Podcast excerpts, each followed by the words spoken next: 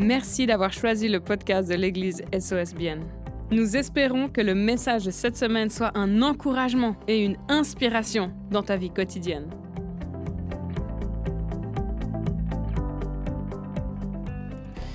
Et génial, génial qu'on soit là aujourd'hui, même si on est un petit peu divisé dans ces deux salles, même si vous êtes à la maison, bienvenue si vous, si vous nous avez rejoints en cours de route.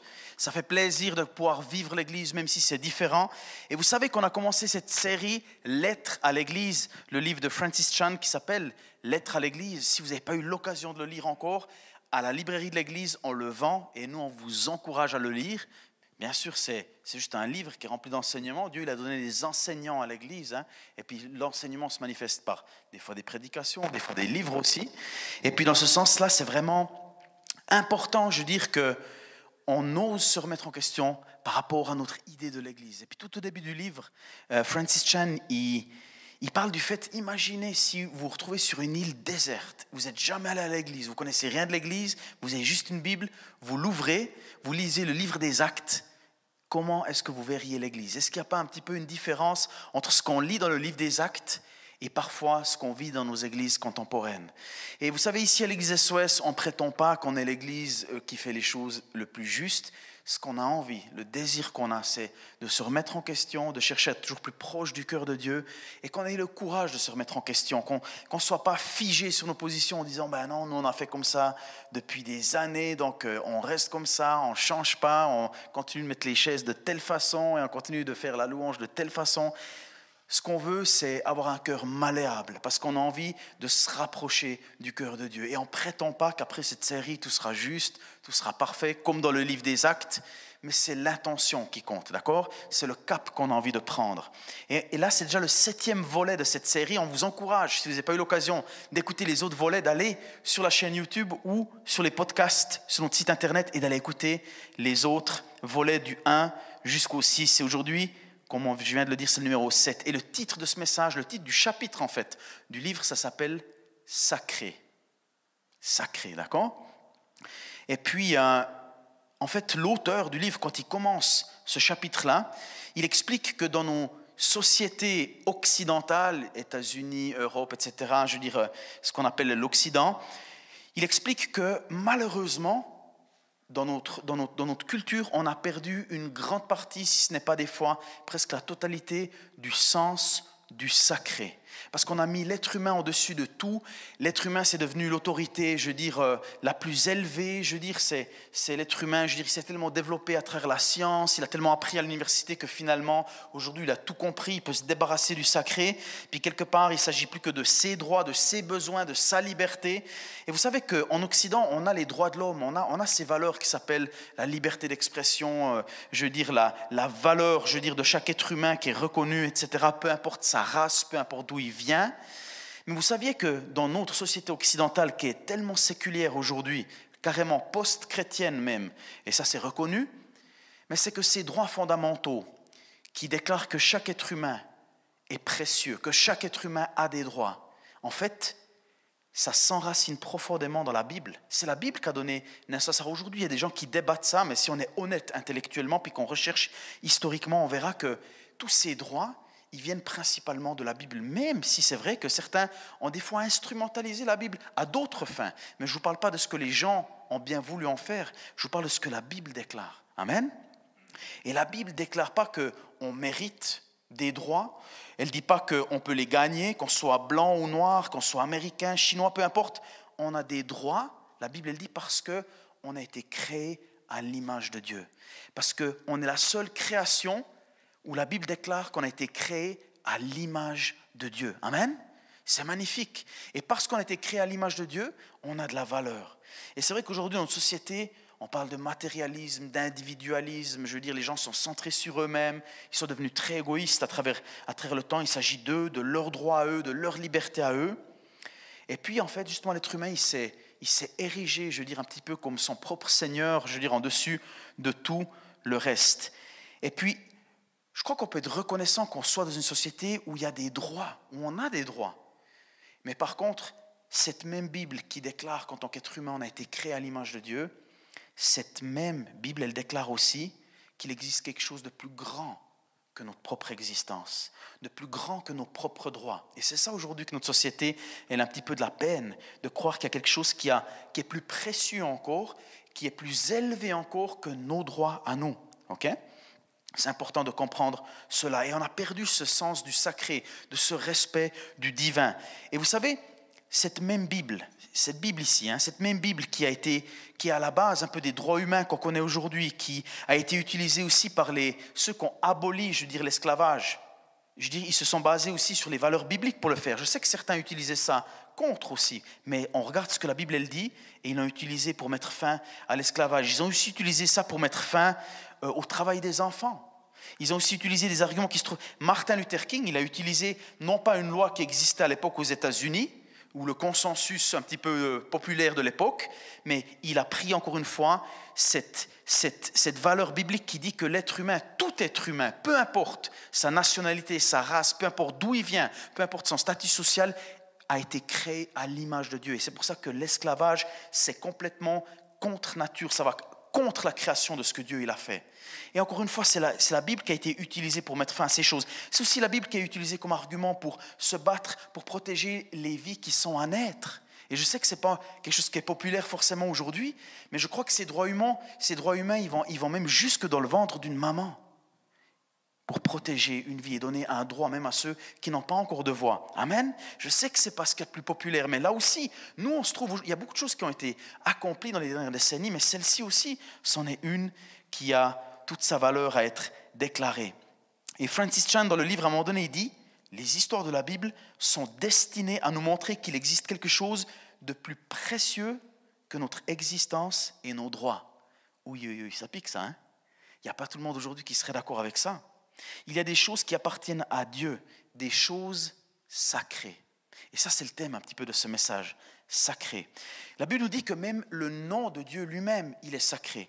Et dans Matthieu 6, 9, ça nous dit que même le nom de Dieu, on devrait le dire avec une forme de respect, d'une façon sacrée, avec, avec, avec, avec, avec du respect quand on le déclare. Voici comment vous devez prier notre Père céleste, que la sainteté de ton nom soit respectée. On voit que c'est écrit Père, c'est quelqu'un qui est comme un papa pour nous, c'est-à-dire qu'on a accès, on a une relation avec lui, mais en même temps c'est un Père qui est au ciel. En même temps, c'est un Père qui est élevé, que la sainteté de ton nom soit respectée. C'est-à-dire que même qu'il est proche de nous, même qu'on peut avoir une relation personnelle avec lui, ça reste Dieu et même son nom, on devrait le dire avec beaucoup de respect. Et puis aujourd'hui, dans notre société, vu qu'on parle de nos libertés, on en est même au point où des fois, quand on va à l'église, on se dit, mais c'est pour moi. C'est mes droits, mes besoins. Quand je vais à l'église, je veux que ce soit mes chants de louange, mes préférés. Je veux que ce soit mon prédicateur préféré. Et puis on pense souvent à nous parce qu'on a tendance à choisir un peu comme on choisit un fitness ou un restaurant. D'ailleurs, bon, peut-être pas aujourd'hui, les restaurants sont limités.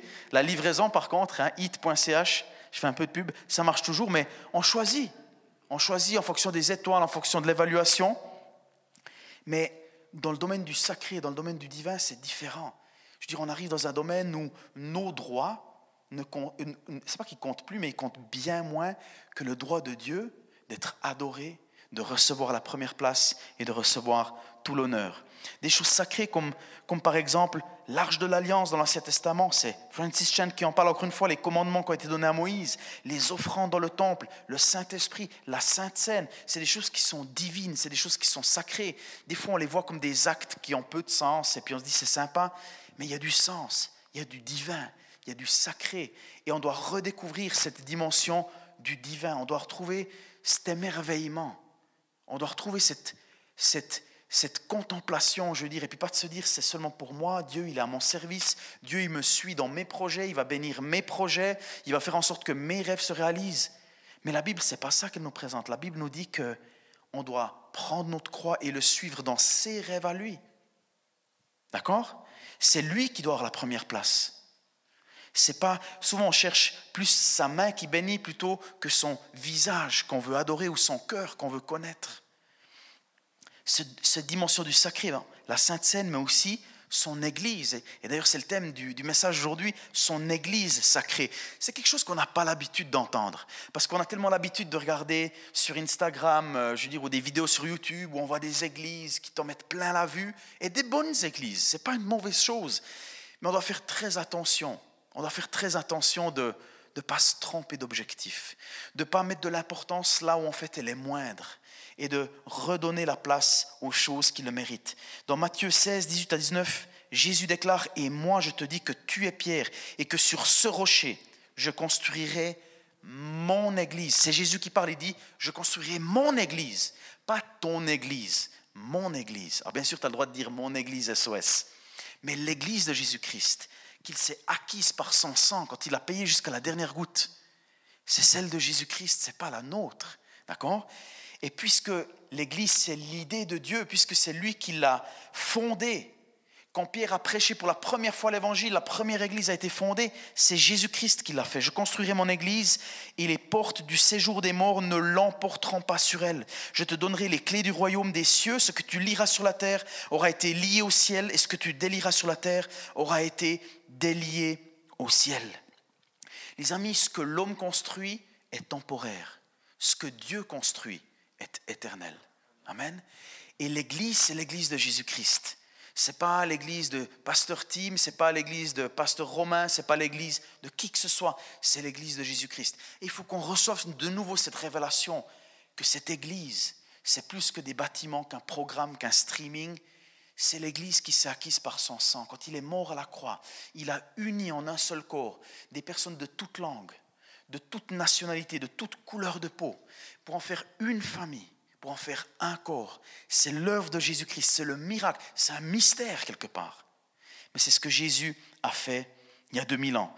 C'est ce que l'homme construit est temporaire et ce que Dieu construit est éternel. Et vous savez que le diable, depuis le tout début, il a tout mis en œuvre ce qu'il pouvait pour mettre fin à l'Église, parce qu'il savait que l'Église, c'était l'idée de Dieu. Il savait que l'Église, c'était, c'était l'instrument le plus puissant sur terre que Dieu avait choisi pour ramener la délivrance, pour ramener le salut, pour délivrer, je veux dire, des, des nations entières de la tyrannie, de la pauvreté. Parce que l'Église, c'est bien mieux qu'une ONG, elle est partout, elle se trouve dans n'importe quel petit village où il y a une chapelle, où il y a des gens qui se réunissent, c'est le corps de Christ. C'est, c'est, c'est tellement extraordinaire je veux dire, c'est une des plus grandes forces qui existent sur Terre. Imaginez si toutes les églises, dans toutes les villes, dans tous les villages du monde, commençaient à travailler d'un seul cœur pour glorifier Jésus, pour ramener la bonne nouvelle, pour délivrer les opprimés. Oh les amis, ce serait tellement extraordinaire et je crois que c'est ce que Dieu nous appelle à faire. Et le diable, il a toujours essayé, depuis tout le temps, de mettre fin à ce rêve de Dieu qui était son Église. Et puis vous savez qu'il y, a des, régimes qui voient l'Église comme leur pire ennemi. Il y a aujourd'hui des gens qui se moquent de l'Église parce qu'ils se disent mais aujourd'hui la science elle est bien trop loin, les universités nous enseignent des choses bien trop pointues, qu'aujourd'hui on n'a plus besoin de l'Église. Mais les amis, l'Église est toujours là. En 2000 ans, il y a des dictatures qui ont essayé d'y mettre fin. Il y a des idéologies qui ont essayé de la faire taire. Regardez, elle est toujours encore là aujourd'hui.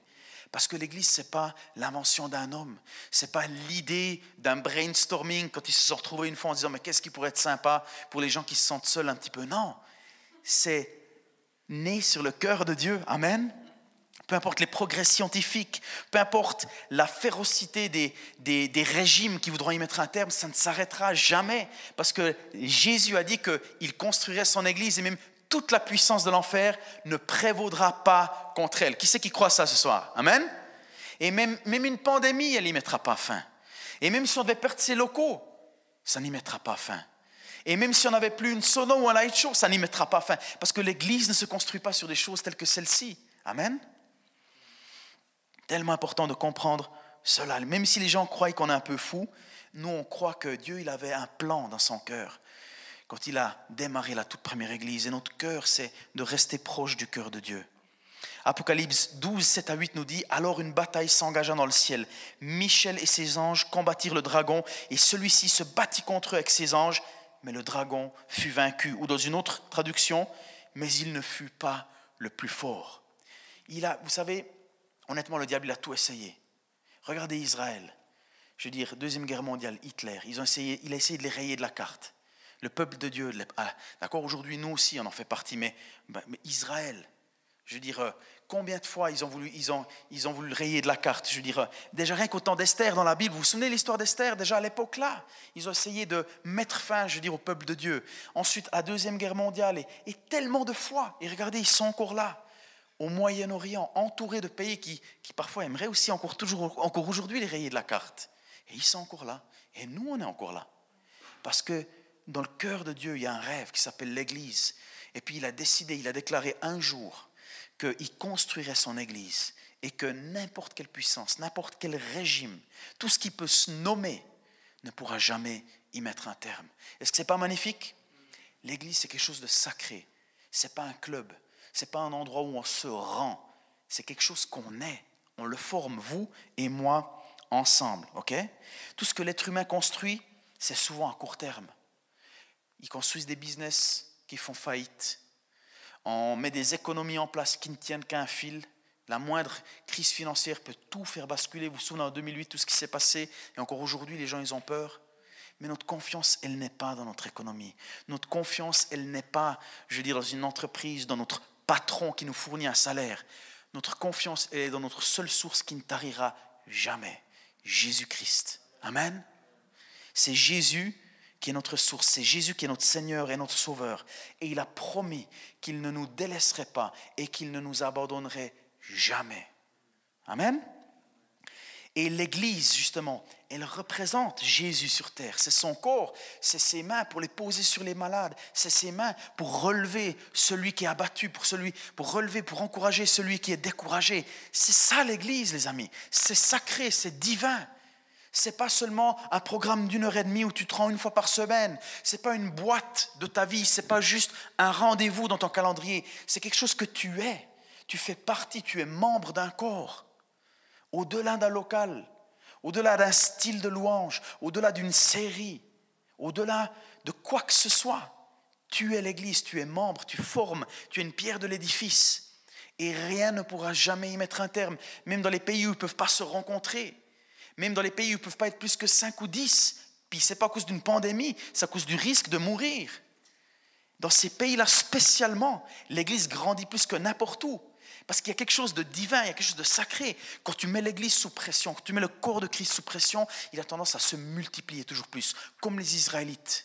Comme les Israélites quand ils étaient esclaves en Égypte. Plus on leur mettait la pression, plus on les écrasait, plus ils se multipliaient. Et c'est exactement ça. En fait, vous savez, le pire ennemi de l'Église, le pire ennemi de notre foi, c'est pas la persécution, c'est le matérialisme, c'est l'égoïsme, c'est c'est cette abondance de choses qu'on a, je veux dire, tous ces choix, toutes ces options qu'on a, tout ce confort qu'on a, qui nous, qui nous, quelque part, nous, comment on dit, euh, quand on t'endort pour une opération, qui, qui nous anesthésie. Alors que dans ces pays-là, je veux dire, ils n'ont pas toutes ces options, ils n'ont pas toutes ces consoles de jeux, ils n'ont pas Netflix, et, et toutes ces choses-là, ils sont obligés de se raccrocher à tout ce qu'ils ont, Jésus-Christ.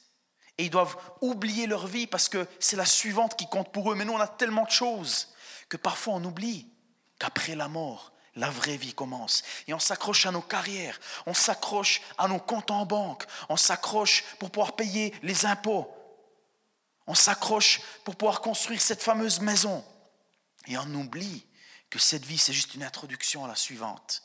Les amis, l'Église, la Bible nous dit qu'elle est, elle est là comme un pilier de la vérité pour déclarer que Jésus-Christ est Seigneur, qu'il est venu pour nous à Noël, qu'il a vécu pour nous, qu'il est mort pour nous qu'il a donné jusqu'à sa dernière goutte de sang pour nous, qui nous a rachetés, qui nous a sauvés, qu'il est ressuscité, et qu'un jour, vous savez quoi? Il reviendra pour nous. Et c'est ça que les gens disent, mais c'est une folie ce que tu dis. Aujourd'hui, il y a trop de preuves scientifiques, on a trop fait de découvertes archéologiques, mais pas du tout. Cette vérité, elle transcende même la mort, les amis. Un jour, Jésus reviendra et il nous emmènera avec lui. Un jour, on vivra pour toujours avec lui. Un jour, il essuiera toute larme de nos yeux. Un jour, les amis, toutes nos douleurs, toutes, nos frustrations, toutes nos tristesses, toutes nos dépressions, tous nos découragements seront lavés d'un, d'un geste de sa main, d'une seule parole, les amis. On sera changé, on sera transformé. Et en attendant, en attendant ce jour-là, il nous demande d'être son corps sur terre, d'être cette église sacrée, pas juste une dénomination, pas juste un site internet, pas juste un compte Instagram, mais l'église du Dieu vivant, l'église de Jésus-Christ. C'est quelque chose de sacré. Amen. Tellement important de comprendre cela. Et puis, si l'église est tellement sacrée, si l'église est tellement sainte aux yeux de Jésus, comment ça se fait que quelque part on a un peu perdu cet émerveillement comment ça se fait qu'on a perdu quelque part cette saine crainte? Pas cette mauvaise crainte, mais cette saine crainte qui fait que quand on se retrouve ensemble, Dieu fait quelque chose. Pas juste voir mes meilleurs potes. C'est pas juste remplir mon réservoir pour tenir une semaine de plus c'est je suis une pierre de l'édifice. Et quand on se rassemble, Dieu fait quelque chose. Dieu se manifeste. Dieu change mon cœur. Dieu me fait grandir. Dieu me transforme toujours pour que je ressemble toujours plus à lui, pour que je puisse sortir dans le monde, pour que je puisse être le sel de la terre, pour que je puisse être la lumière dans les ténèbres, pour que je puisse être loin du Saint-Esprit pour délivrer les captifs, pour avoir une parole d'encouragement là où tout le monde est triste. Amen. Puis pour, pour ne pas être celui qui est oppressé ou opprimé, mais pour être celui qui délivre, pour être celui qui amène la bonne nouvelle là où elle n'a encore jamais été proclamée. Amen? Oh les amis, quand l'homme il essaye d'améliorer l'idée de Dieu, quand l'homme il essaie de dire bah, c'est sympa l'idée que tu as eue de se retrouver un petit peu dans des maisons, puis la fraction du pain, mais tu sais quoi, on va y rajouter un peu des couleurs, un petit peu des stroboscopes, un petit peu des écrans, un petit peu de la guitare électrique, un petit peu un Instagram c'est pas que c'est mauvais, c'est pas qu'on n'a pas le droit de le faire, on le fait. Mais le problème, c'est quand on commence de placer notre confiance dans ces choses-là, qui sont secondaires, qui ne sont pas ce qui construit vraiment l'Église. D'accord? Francis Chan, encore quelques, quelques petits extraits qu'il a dit ici. Il dit lui-même, je n'ai pas toujours traité l'Église comme sacrée. J'ai passé des années à faire tout ce qui marche pour attirer l'attention des gens.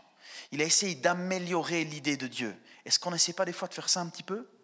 Ah, mais lui, euh, il, il, raconte pas assez de gags quand il prêche. Honnêtement, j'amènerai mon pote ou mon ami seulement quand il fera des bons gags qui, détendent l'atmosphère, parce que là, je sais qu'il ou elle sera touché. Il dit aussi, la première église n'avait pas besoin de musique énergique, de vidéos géniales, de leaders attirants ou d'éclairage élaboré pour être enthousiasmé par le fait de faire partie du corps de Christ. Le pur évangile suffisait à les mettre dans un état d'émerveillement. Les amis, encore une fois, ce n'est pas interdit d'avoir quelques lumières, d'avoir une sono qui fait que notre voile porte un peu plus loin, mais ne mettons pas notre confiance dans ces choses-là, ne, mettons pas notre foi dans, dans, dans, la sophistication de notre Église, dans, dans la qualité du site web ou bien dans la qualité des posts Instagram. Ne mettons pas notre confiance là-dedans. Si on fait ça, on se trompe de cible, les amis. Tout ça, c'est un bonus. Tout ça, c'est quelque chose que quelque part, on a le droit de le faire parce que la Bible nous demande de tout faire avec excellence, de faire de tout notre cœur quand on le fait pour notre Seigneur. Donc, c'est clair qu'on va tout faire. Et si on arrive à travers Instagram, amener l'évangile à des gens qui ne l'ont jamais entendu, et on a des gens qui viennent à l'église à cause d'Instagram, donc merci Seigneur, mais utilisons-le pour lui rendre gloire et non pas pour se mesurer à d'autres. Il y aura toujours quelqu'un qui fait mieux que nous. Hein, je sais qu'il y a des gens qui n'aiment pas quand je dis ça. Mais si l'Église, c'est seulement un joli Instagram ou une qualité, une qualité de louange ou, euh, une qualité d'une chorale, les amis, si c'est ça, l'Église, on n'est rien de plus qu'un club, qu'une salle de concert ou un, ou un club d'amis. Parce que n'importe qui peut faire ça. Et vous savez quoi, le monde sera toujours meilleur. Et je sais que certains, ils n'aiment pas quand je dis ça. Mais nous, on a quelque chose d'autre, les amis. Quand on se rassemble en tant qu'Église, on devient le temple du Saint-Esprit, on devient l'église du Dieu vivant, on a la présence de Dieu. Celui qui sauve, celui qui peut laver les péchés, l'agneau de Dieu qui ôte le péché du monde. L'Église, elle a le nom de Jésus qu'elle peut proclamer, le nom qui délivre, le nom qui sauve, le nom qui donne un nouveau départ. Est-ce que ce n'est pas plus précieux? Amen? Je suis sûr que vous êtes en train de sourire derrière vos masques. Je le crois par la foi. Amen? Je suis sûr que vous dites Amen de tout votre cœur derrière vos masques là, d'accord? Il dit encore, Francis Chan, n'êtes-vous pas au moins un peu gêné d'avoir eu besoin de ce matériel supplémentaire? Ce n'est pas entièrement de votre faute. Pendant des décennies, les responsables d'Église comme moi ont perdu de vue le puissant mystère inhérent à l'Église et ont plutôt eu recours à d'autres méthodes pour maintenir l'intérêt des gens. Toute honnêteté, nous avons, nous avons formé à devenir dépendants de choses, nous avons, nous avons formé les gens à devenir dépendants de choses moins importantes. Nous avons dévalorisé quelque chose de sacré et nous devons nous repentir. Et j'aimerais vraiment qu'on ait un cœur, je pas qu'on se sente condamné, parce que Dieu ne condamne jamais. Dieu convainc de péché, mais il ne condamne jamais. OK? Si tu te sens condamné, ça ne vient jamais de Dieu. Dieu peut nous convaincre que quelque chose est faux. Il nous convainc et il nous corrige pour nous faire grandir. Mais il nous condamne jamais, il nous culpabilise jamais. D'accord? Celui qui condamne, celui qui culpabilise, c'est le diable. Dieu, ce n'est pas un condamnateur, c'est un sauveur. Amen?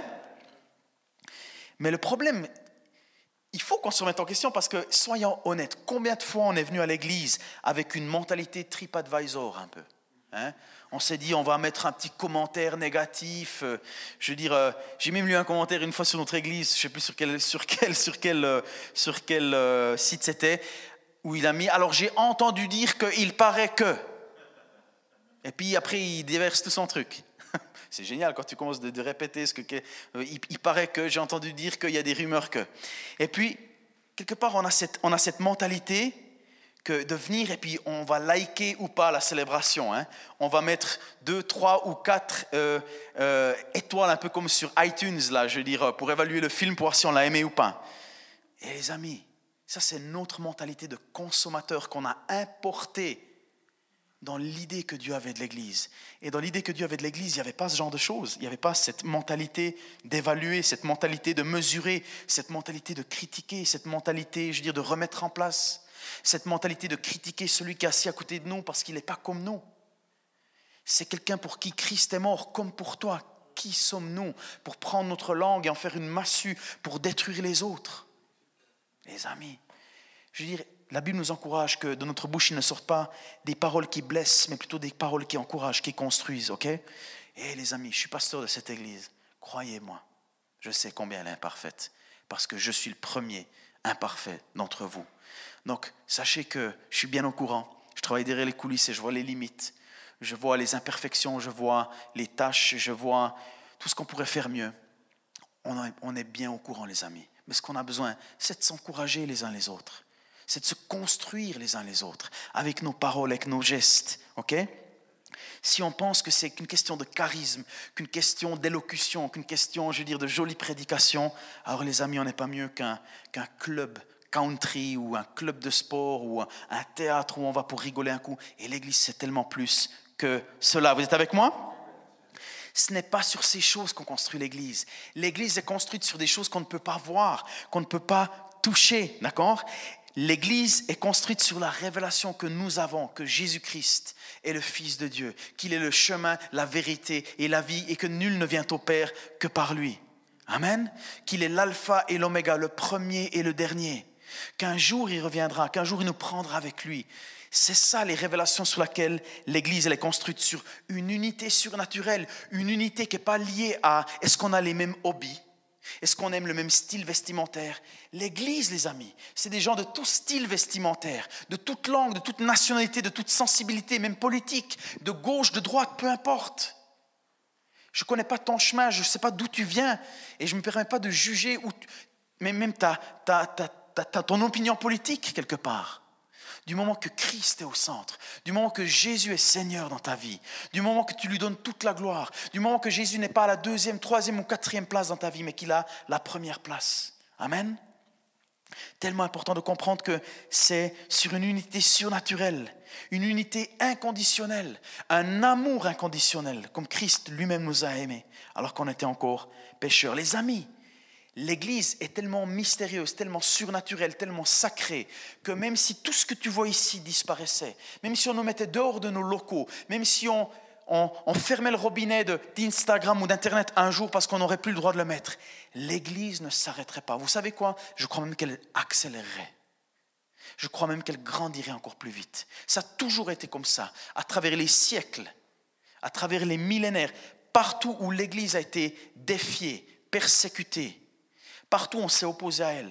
Partout, elle s'est émancipée et elle a grandi tellement plus vite qu'ailleurs. OK? Les amis, Matthieu 24, 35 nous dit Le ciel et la terre disparaîtront, tandis que mes paroles ne disparaîtront jamais. Amen.